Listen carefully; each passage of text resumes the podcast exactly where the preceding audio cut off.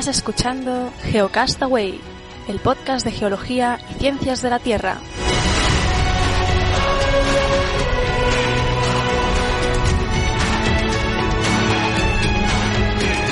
Saludos, geógrafos del mundo, bienvenidos a la Geocast semanal, el programa de geología y ciencias de la Tierra y del espacio y más allá, que hacemos en este caso esta edición semanal con Vicen y repasamos algunas de las noticias. Hoy no he dicho la fecha, 11 de marzo de 2015. ¿Qué tal, Vicen?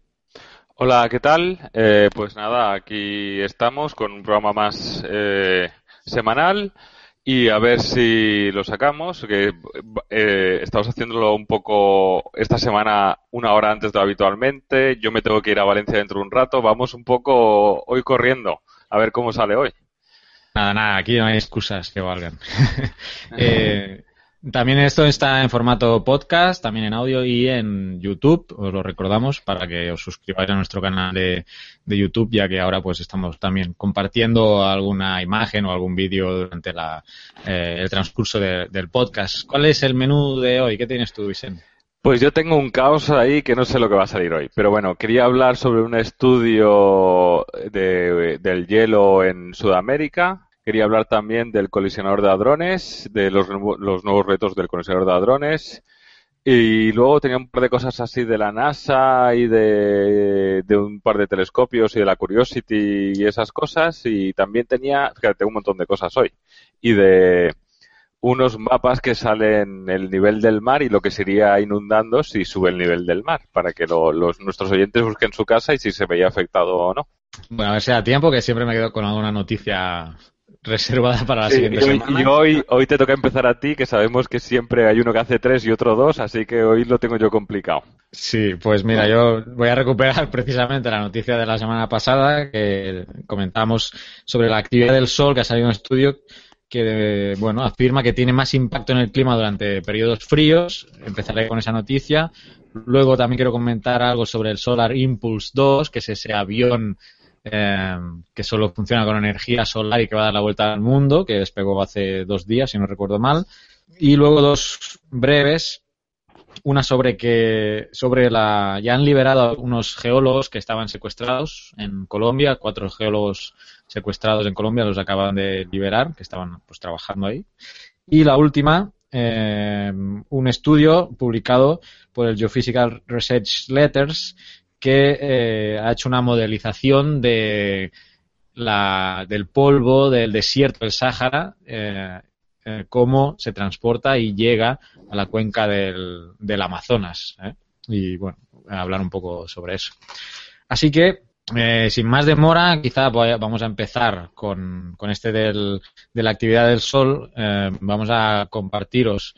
he conseguido el estudio he conseguido el estudio de forma legal a través de, ResearchGate eh, y voy a compartir eh, el PDF ahora. Os lo dejo compartido con la gráfica que me va a interesar comentar más adelante, pero la cuestión es que este estudio publicado en la revista Geology y aunque como os digo yo lo he conseguido a través de ResearchGate, que es una plataforma donde los científicos ahí pueden compartir sus, sus artículos de forma legal con el permiso de la editorial. Eh, eh, este estudio eh, muestra que durante los últimos 4.000 años hay una estrecha relación entre la actividad solar y la temperatura de la superficie del mar en el Atlántico Norte. habla de los últimos 4.000 años, aunque hay datos hasta 12.000 años, que fue más o menos cuando fue la última glaciación. a partir de ahí la temperatura eh, pues ha sido, es desde esa época relativamente eh, estable mmm, y uh, no coincide en el estudio en, entre los 12.000 años y los 4.000 no, no se ve esa, esa correlación. Uh, ¿Cómo han hecho este estudio? Lo han hecho a través del análisis del carbono eh, 14, el berilio 10, obtenido de algas marinas y de atomeas aparte de eh, núcleos de sedimento obtenidos en perforaciones eh, en zona entre, y aquí os muestro en YouTube, entre la zona de Islandia y, y, y Greenland, la, se me fue el nombre. Eh, Groenlandia. Groenlandia, pucha. Groenlandia, se me había ido el nombre. Aquí se veis algunos de los sondeos del M99, eh, estos puntos negros, eh, como digo, entre Groenlandia e Islandia, eh, han sido los que han usado mm, para el estudio. Y esa correlación, en los estudios, en, el gráfico que, veíamos, vemos cómo existe esa correlación casi perfecta entre la temperatura de la superficie del mar en azul y la eh, interpolación o la interpretación de, la energía solar o de la radiación solar derivada de los estudios del berilio y del, y del carbono. Esta correlación coincide hasta los 4.000 años atrás, pero si vamos más atrás en el tiempo no coincide. Eso lo asocian a que eh, el periodo era más frío en, en, en, esa época y la circulación oceánica del, Atlántico Norte era menor. Entonces, eh, eso influencia, ha influenciado en, obviamente en la, en la temperatura del mar, ya que las corrientes eran eh, menos fuertes cuando las temperaturas eran eh, más heladas y eso influenciaba en las corrientes marítimas. Muchos dirán, bueno, ¿y esto a mí qué me importa? ¿no? Pues eh, como decían por ahí o nos enseñaron en geología, pues estudiar el pasado, ¿no? Las, los fenómenos geológicos del pasado son los que se reproducen en el presente y si entendemos eh, cómo ha funcionado, en este caso, la relación eh, actividad solar con temperatura oceánica, podemos quizá entender mejor cómo actualmente eh, y proyectando en el futuro puede funcionar esto. Eh, ya no quiero entrar en más detalle, el estudio, eh, ya digo, a través de ResearchGate se puede mm, obtener y si se encuentran, eh, como vemos, ciclos, han encontrado ciclos de decenios y hasta de siglos, ¿no? que asociados a, algunos fenómenos solares conocidos. como digo, no quiero entrar más en detalle porque lo que me interesaba destacar es, es esa correlación entre actividad solar y temperatura del mar hasta los cuatro, hace 4.000 años, derivado de precisamente que la temperatura es eh, un poco más eh, caliente y cuando en periodos fríos eh, estamos acercándonos a la última glaciación, esa correlación pues ya no deja de existir por la influencia de, de, las corrientes oceánicas que se ven debilitadas. Y este es el estudio que quería recuperar de la semana pasada y te dejo paso a ti. Pues nada, continuamos. Mira, y aprovechando, antes de empezar con lo que tenía previsto, y aparte de que estoy tomando mi café con mi taza de Geocastaway para todos aquellos que... Eh, eh, eh, pues voy a continuar, primero, antes de seguir con lo que tenía previsto, con una noticia, la, voy a ver si la, la, comparto, que he encontrado un, un, mapa están en Florida, están preocupados, pues claro, sabemos que en, espérate, ¿dónde estoy? Ah, eh, yo creo que esto es, a ver así. Bueno, mi, taza ya está a punto también, ¿eh? Aprovecho que ah. busco. Que ya la semana que viene confírmame Carles. viaje para allá y tengo que conseguir mi taza y mi... Ah. ¿Me, me confirmas, Carles, si se ve la, la imagen de Florida? Se ve la Florida, sí. Muy bien. Pues nada, aquí tengo un mapa de, Florida, ¿vale? Pero como podéis ver, para los que estáis viéndonos, tiene aquí el nivel del mar, ¿no? Entonces podemos elegir. Entonces, por ejemplo, si ponemos ahí, sabemos que Florida tiene los Everglades, todas las zonas de humedales, vemos las, las manchas azules, ¿no? Que, que se va haciendo, que serían zonas inundables. Claro, si sube el nivel del mar, pues lo que quedaría por, ¿no? Sumergido. Claro, si nos vamos a extremos como 20 metros del nivel del mar, pues por ejemplo toda la península de Florida, todo lo que sería Miami, todo eso queda, queda negado, ¿no? ¿Y solo se puede hacer en la Florida? No, no se puede hacer solo en la Florida. Y aquí vemos, por ejemplo, con 9 metros que se quedaría como una península que quedaría Miami.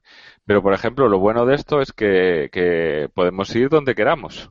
Entonces, eh, dime un sitio donde quieras ir tú. Pues, si se carga, claro, esto. Yo iba a ir para España, pero tú quieres ir, por ejemplo. ¿Eh? ¿Dónde? Barcelona. Barcelona, ah, no. aquí, tú me preguntabas por aquí El Salvador, quizás. no, no, pero si no, vamos a Barcelona, Valencia, esa zona. En, Valencia. Pero luego sí miremos, miremos aquí cerca de mi casa, que no estoy tan lejos de la costa. En Valencia y eso, por ejemplo, tenemos hay que tener en cuenta que está toda la zona arrocera de la albufera, entonces, por ejemplo, esa zona es una zona que se quedaría, que como se puede ver aquí en la imagen, toda esta zona, aquí está la, línea de costa, toda esta zona se quedaría inundada, toda la zona de la albufera, toda la zona arrocera, y se quedaría precisamente donde yo voy a veranear en, en Cullera, se quedaría como una pequeña isla. Entonces vamos a ver aquí Barcelona, toda la costa, supongo que el delta del Ebro y todo eso estaría inundado Claro, pues estamos modelando con 9 metros de altura de, subida del nivel, que es una barbaridad. Una, una barbaridad, una barbaridad. Y, pero bueno, Cambrils, Tarragona y vamos a Barcelona. Bueno, Barcelona está más o menos bien. La zona de Castelldefels y de Cans lo tienen más complicados, ¿eh? ¿eh? Pero bien, ¿no? Y se puede hacer el zoom que te da el, el Google Maps. Es decir, para aquellos que lo quieran así, que busquen donde viven, si sobre, sobre todo si es una zona costera. Si es en el interior es más complicado que les afecte. Sí, Barcelona todo, es, todo, es, el delta del Llobregat. del delta del Llobregat y el delta del, de por Badalona, ¿cuál es? El delta del, ¿cuál es el río del? Besós, creo. Del Besós, del Besós. Pero bueno, que decir que sí, vamos. Eso por un lado. Así que esto es lo que... Venga, a ver, Salvador un momento así rápido. ¿Sí? Venga, no, no me vas a dejar ya hacer las noticias luego las, las mías. Eh, vale, deja que después de esta sigas tú. Salvador, vamos a buscar El Salvador a ver si se carga, pero sabemos que he de agradecer a he de agradecer a, a, mis suegros como socios colaboradores de Geocast semanal, que son los que me suministran el internet, aunque ellos no lo sepan, que viven aquí. no lo sepan. Les vamos a hacer un, un regalo. Eh, el Salvador, por aquí lo tenemos. ¿Con qué, con qué cantidad de agua estamos hablando? No sé, has puesto 9 metros, a ver. He puesto 9 metros a 9 metros. Pero si 60, ¿eh? ¿Hay un, ¿No hay un límite de, de, altura? Hay entre 0 y 60. A ver, ves más hacia el este. Bueno, toda la, zona, fíjate, toda esta zona de Usulután ahí tendría. Mira que el, el Salvador, saben, sabéis que le llaman el purgacito de América, porque es el más pequeño, ¿no? es un poquito más pequeño que, que Belice, pero ya con esto lo tendría complicado, ¿eh? Y también le llaman el, valle el valle de las hamacas. De las hamacas, pero eso es porque tiembla, no eso. Pero fíjate, con 60 metros obviamente desaparece. Entre, entre, volcán y volcán. Pero mira el Golfo de Fonseca. Pero bueno, hasta aquí, yo creo que hasta aquí. Vamos a seguir, vamos a dejar de compartir. Sí, sí, voy a seguir ya con la, noticia, pero súper rápida. Bueno, resulta que en, el, en 1999 una expedición científica franco-suiza se fue para el nevado de Yamani, cerca de La Paz, en el altiplano boliviano. Y lo que hizo fue extrajer, eh, extrajo dos tubos de casi 139 metros de hielo acumulado en el, en el glaciar, en ese glaciar, en de Yimani, y luego lo han ido dividiendo en segmentos de unos 70 centímetros y se han puesto a estudiarlo. Básicamente, el estudio que nos ocupa, con el espectrómetro de masas, se han centrado en el plomo.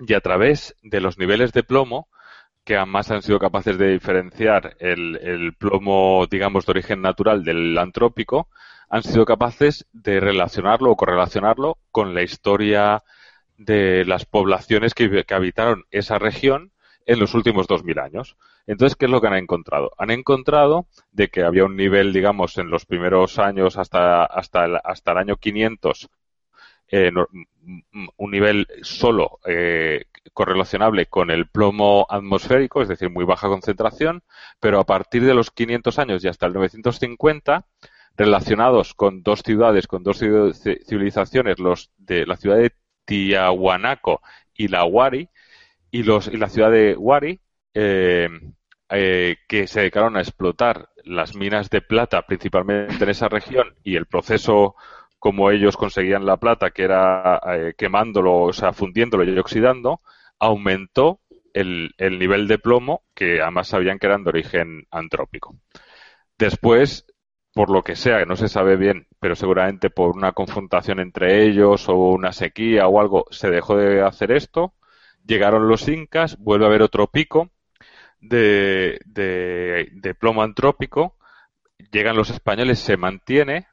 Eh, los incas, aparte, desarrollan una tecnología que aprovecha también las corrientes de aire del altiplano, hacen unos hornos en el que se aprovecha el viento del altiplano, que se llaman los, este tipo de hornos eh, guaira, y a partir de 1570 aprenden a, sacar la plata con un mecanismo que basado más en el, en el mercurio, desciende y a finales del 19, cuando empieza otra vez la, digamos, la, el proceso de industrialización de la zona antiplana, de la zona andina, vuelve a aumentar, pero ojo, que en, a partir de los años 60 del siglo pasado, de 1960, con, la, con el aumento de qué? De los coches, de la gasolina con plomo, que sabemos que la gasolina sin plomo es una cosa relativamente actual, pues es cuando se produce el mayor auge, el mayor aumento del, plomo registrado en este sedimento.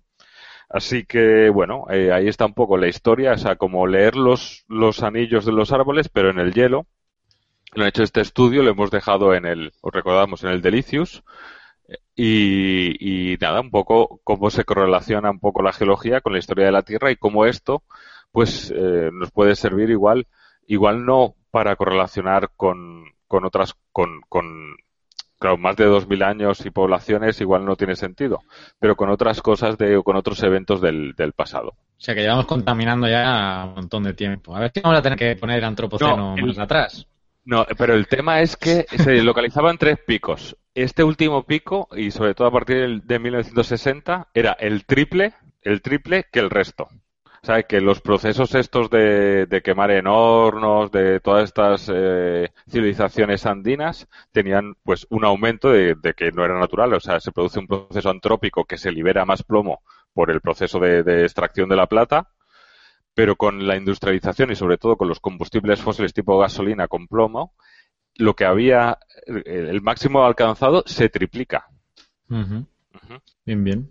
Ok, pues sigo yo.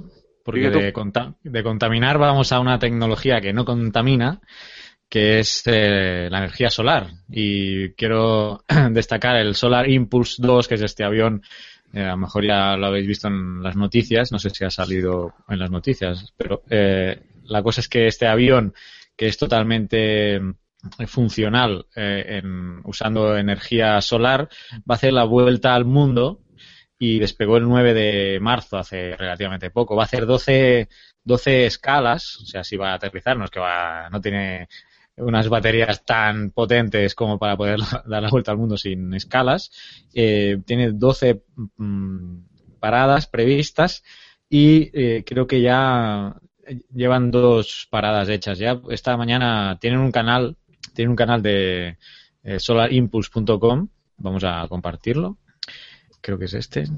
Eh, Solar Impulse, ahí me confirma Vicente. Este, bueno, este es un vídeo del despegue, lo voy a poner. Este es un vídeo del despegue que realizó, eh, creo que el 9, el 9 de marzo. Y bueno, aquí podéis. Eh, ah, ¿Estos son los que quieren dar la vuelta? ¿Estos son los que quieren dar la vuelta al mundo? Sí, sí, estos van a dar la vuelta al mundo con, con, 12, con 12 escalas. Se, trata de Bertrand Picard y André Borschenberg, eh, creo que son suizos, porque en su página web pone que este es un proyecto nacido en Suiza, Suiza, así que, bueno, ahí de hecho estáis viendo en YouTube la, la bandera de Suiza ahí en el, en el avión. Se llama Solar Impulse 2 porque obviamente hubo un Solar Impulse 1, el cual voló 26 horas seguidas en 2010 y ahora pues este nuevo reto planteado por Bertrand Picard y, y André Borschenberg. Eh, como decía, han salido de Abu Dhabi, es su, el, lugar de salida ha sido Abu Dhabi y van a regresar a Abu Dhabi después de hacer la vuelta al mundo. ¿En cuánto eh, tiempo? Porque me pareció, cuando escuché la noticia, me pareció que iba a ser una hora de tiempo para hacer la vuelta al mundo. Aunque, sí, está previsto que, que, den la vuelta como a, eh, por, agosto estén llegando de nuevo a Abu Dhabi. Pues eso, son como cinco meses, ¿no? Eso es debido a que la velocidad a la que va el avión es de unos 90 kilómetros por hora. Entonces, claro, nosotros, ah. eh, los, los Boeings, los Boeings estos, ahora no recuerdo la velocidad, pero que estamos hablando. Van a 900, no, no, más, ¿no? Yo creo que van como casi a cerca de. quizá, imagínate. Entonces, la velocidad de este avión impulsado por energía solar, pues es de unos 90 kilómetros por hora, y por eso el hecho de que. De, hélice, obviamente, no es un avión de reacción, eso es lo que te marca también la diferencia, claro. Eh, por lo que he leído, bueno, la, tiene unas dimensiones de un Boeing 747, aunque pesa como un, como un coche, un, utilitario. Su cabina, donde van a estar los dos pilotos y, bueno, tienen que irse, van a tener que irse turnando, es de unos 3.8 metros cúbicos y las alas eh, tienen 17.000 células, eh, celdas fotovoltaicas que la van a estar suministrando energía y obviamente van a tener que tener unas baterías para cuando pues sea de, de noche, cuando no esté el sol. Eh, baterías que ya me gustaría a mí tener aquí porque ya como sabéis, ya en el mensual voy a, voy a ir comentando porque estoy en el, en el plan, en la idea de instalarme el aire acondicionado con energía solar. Ya ha habido gente que me ha escrito y me ha enviado cosas así, pero ya en el mensual eh, vamos a ir siguiendo este proceso. De momento lo que he hecho ha sido unos cálculos de la potencia del aire acondicionado en función de, la, de los metros cúbicos de la casa. Pero como digo, ya lo recuperaremos en, en el mensual. Así que, bueno, los que estén en YouTube, aquí estáis viendo el avión ya despegando. Y solo quería enseñaros la página web. Pero me gustaría decir, me gustaría decir que para los que no lo han visto en YouTube, que cuando hablas tú que son de la embriadora de un 747, hablamos de las salas, porque la cabina es una cabina muy pequeña, llama la atención que es un avión con una cabina relativamente pequeña y unas salas de una envergadura brutal, ¿no? Está totalmente descompensado precisamente para poder, en las salas es donde están los paneles solares, ¿no? Las células fotovoltaicas y, y eso, ¿no? Quiere decir que para los que se hagan una idea, que la cabina realmente es pequeñita. Sí, sí, sí. De hecho, en un artículo que he leído tenía, mencionaba eso, que van a tener que estar conviviendo ahí eh, como buenos hermanos en un eh, pequeño espacio. Y además, también la ventaja es que tienen un, piloto automático, ¿eh? o sea que bueno, no van a estar ahí eh, todo el día uno pegado a los mandos, sino que pueden, se van a ir turnando, pero pueden descansar y, de todas formas, creo que es bueno para nuestros oyentes y para nosotros mismos, vamos, que pensemos que estamos hablando de que van a dar la vuelta al mundo con este avión con energía solar en cinco meses. Dentro de 10, 15 años, a ver en cuánto tiempo dan la vuelta al mundo eh, aparatos que no estén con, combustibles fósiles, es decir, con, con eólica o con energía solar o con cualquier cosa, a ver cuánto tardan, ¿no? Seguro que, que será curioso, ¿no? ¿No? Sí, no, seguro que tardarán. O sea, la eficiencia de las, de las de los paneles tiene que ir aumentando, o sea que eh, eso es seguro. Solo termino esta noticia mencionando la página web donde podéis seguir todo el viaje, impulse.com, los que estén en YouTube aquí lo veis, tienen un canal eh, de YouTube también que van transmitiendo y su Twitter y bueno, un poco todo todo lo que están haciendo como en directo. ¿no? Yo pensaba que quizás tenían una cámara instalada en el avión, pero veo que, hubiera sido un puntazo, pero veo, veo que no. De todas formas, es un reto interesante y, bueno, iremos siguiendo eh, su evolución. Eh, ¿Qué más, Vicente? Venga, pues voy a hacer un pupurrí, voy a tratar de ir rápido porque para variar nos come el tiempo. Voy a empezar con el colisionador de hadrones que ha estado parado, pero va en principio ahora a finales del mes de marzo, quiere volverse a poner en funcionamiento y además con el doble de potencia. O sea, que va a ser, ¿no? ¿Y cuáles son a los retos que, se van a enfrentar o que quieren hacer en esta nueva campaña del, del colisionador de hadrones? Pues tienen tres retos.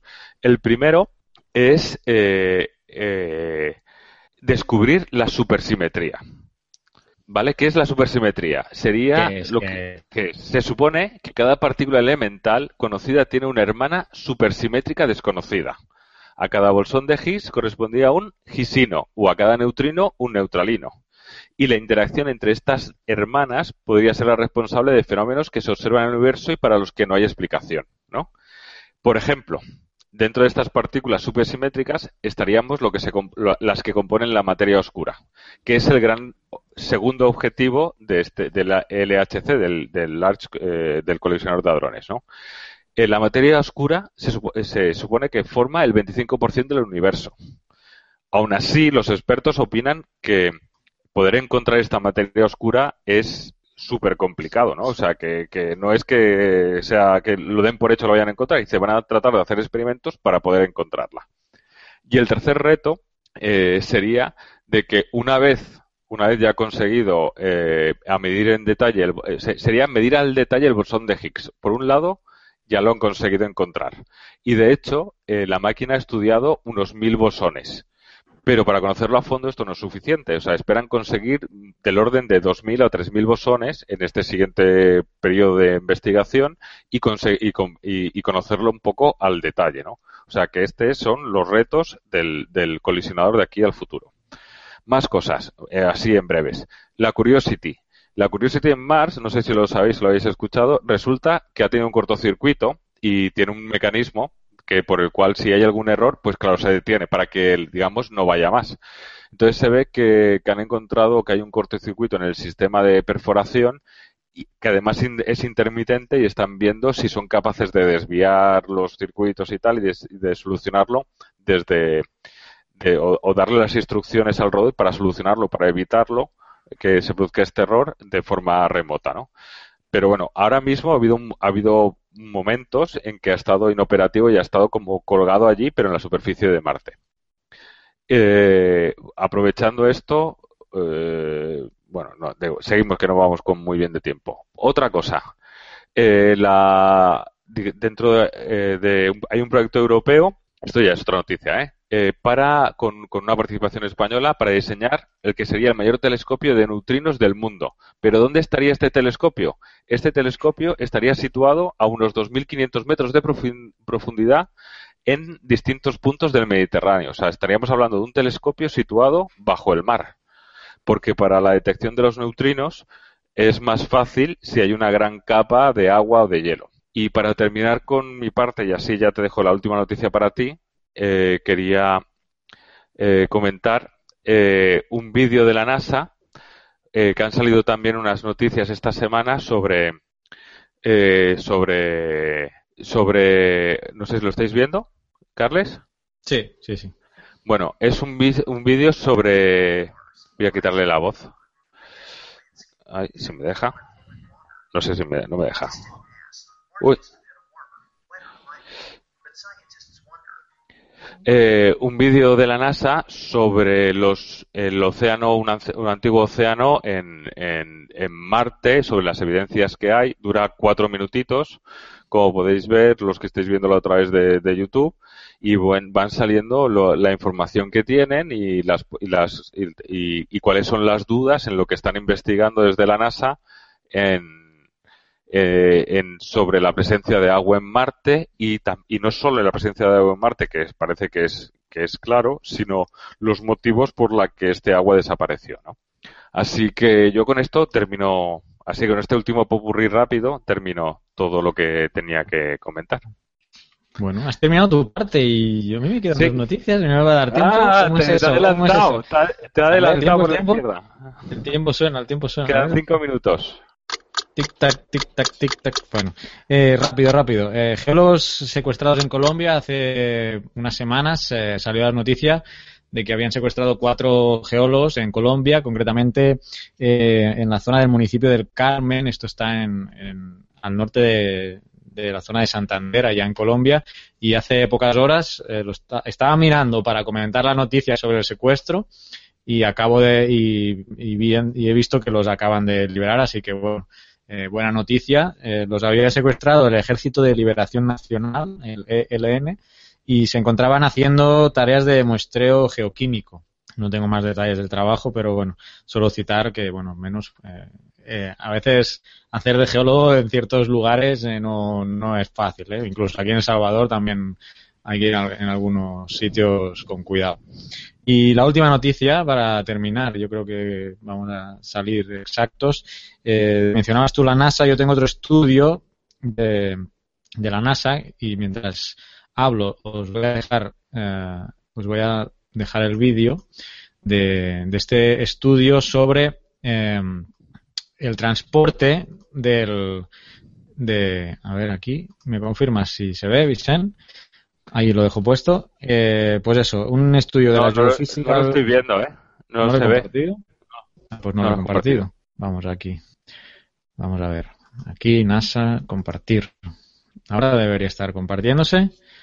Eh, un estudio de, de publicado en Geophysical Research Letters que ha usado satélite, básicamente un satélite que se llama Calypso para estudiar las masas de nubes y todo el tema atmosférico y lo que han visto es que hay un transporte de, de finos, de material fino, de polvo del Sáhara hacia la cuenca del Amazonas. Concretamente, el estudio revela que 182 millones de toneladas métricas salen del Sáhara y acaban acumulándose 27 millones de toneladas métricas a la, a la cuenca del Amazonas.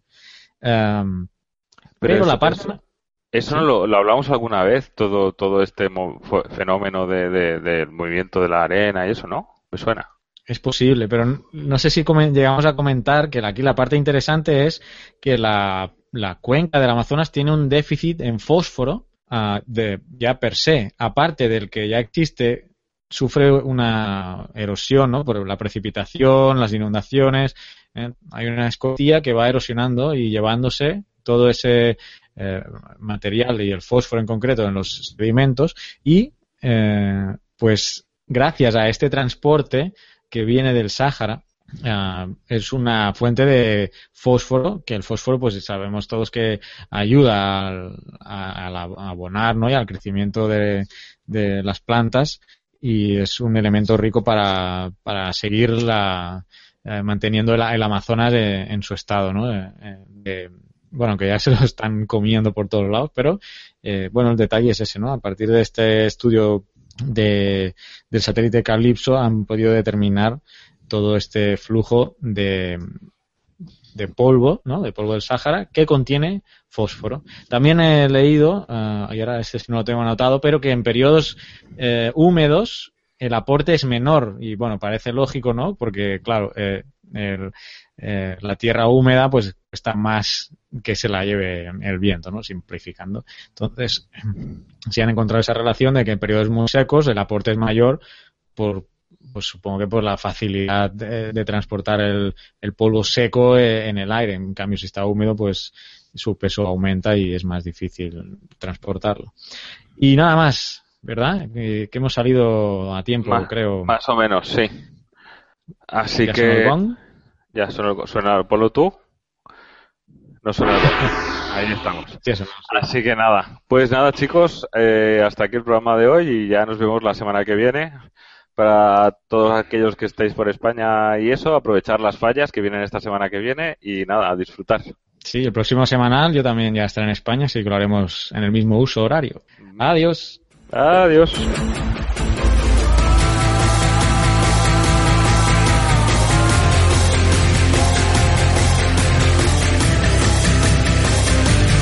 Envíanos tus comentarios, preguntas o sugerencias a geocastaway.gmail.com. Puedes escribirnos en nuestra web geocastaway.com. Búscanos en Facebook y en Twitter. Y escúchanos también a través de iTunes, Evox o Miro.